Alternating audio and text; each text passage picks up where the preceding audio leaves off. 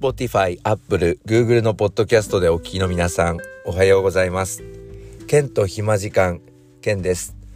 えー、2日ほど放送お休みしてしまいました。バタバタしてるんですよね。えー、思えば10月に入ってから1日も休みがなくて、もうずっと働いてるんですよ。で、今朝も土曜日のこの時間、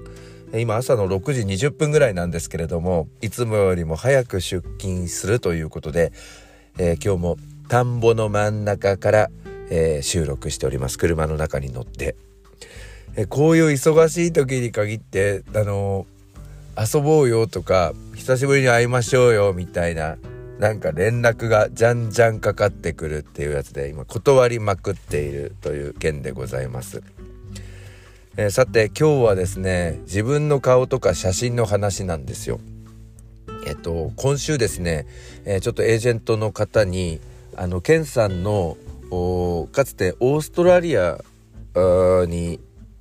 行く前にあの大学で講演会をやっていた時の写真が欲しいって言われたんですよ。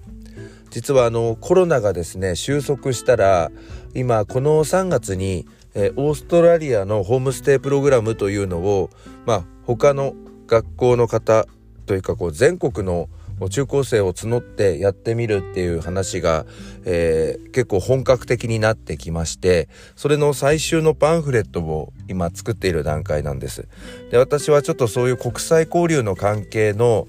活動に携わっていまして結構コロナ前は東京で講演会をたくさんあのやっていたんですよ大学とかで。でまあその時の写真を載せて、え事前にこういう講演がありますよみたいな形にエージェントの人はやりたいみたいなんですけれどもでその写真を探したんですけど結局見つからなかったんですよね。あのパソコン変わっちゃったりとかあとは見つかってもコロナ前の頃の携帯って画質が今に比べるとちょっと悪いんですよだからこれがあのパンフレットに使えるかみたいな部分もあってね。それで結局使うことができなかったんですけどでもなんかこの10年ぐらいオーストラリアにずっと行ってたんですけどまあこの3年は行けてないんですけど10年ぐらい前からあのオーストラリアにかなりの頻度で行ってたんですけど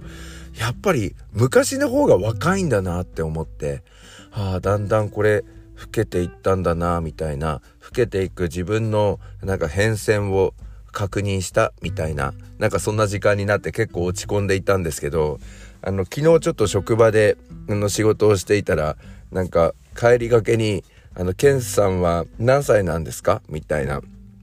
なんか高校生が来て「あのー、46だよ」って言ったら「ええー!」みたいな「なんか36歳かと思った」みたいな「うちの部活の顧問よりも若いのかと思ってた」って言われて。すごい喜んでしまいました。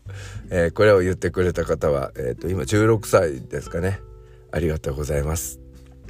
さあ、皆さんも写真の思い出とか、老けたとか、若返ったとか、そういうものがありましたら、お便りをいただきたいと思います。採用させていただきます。メールの方は、ケンカフェ、あ、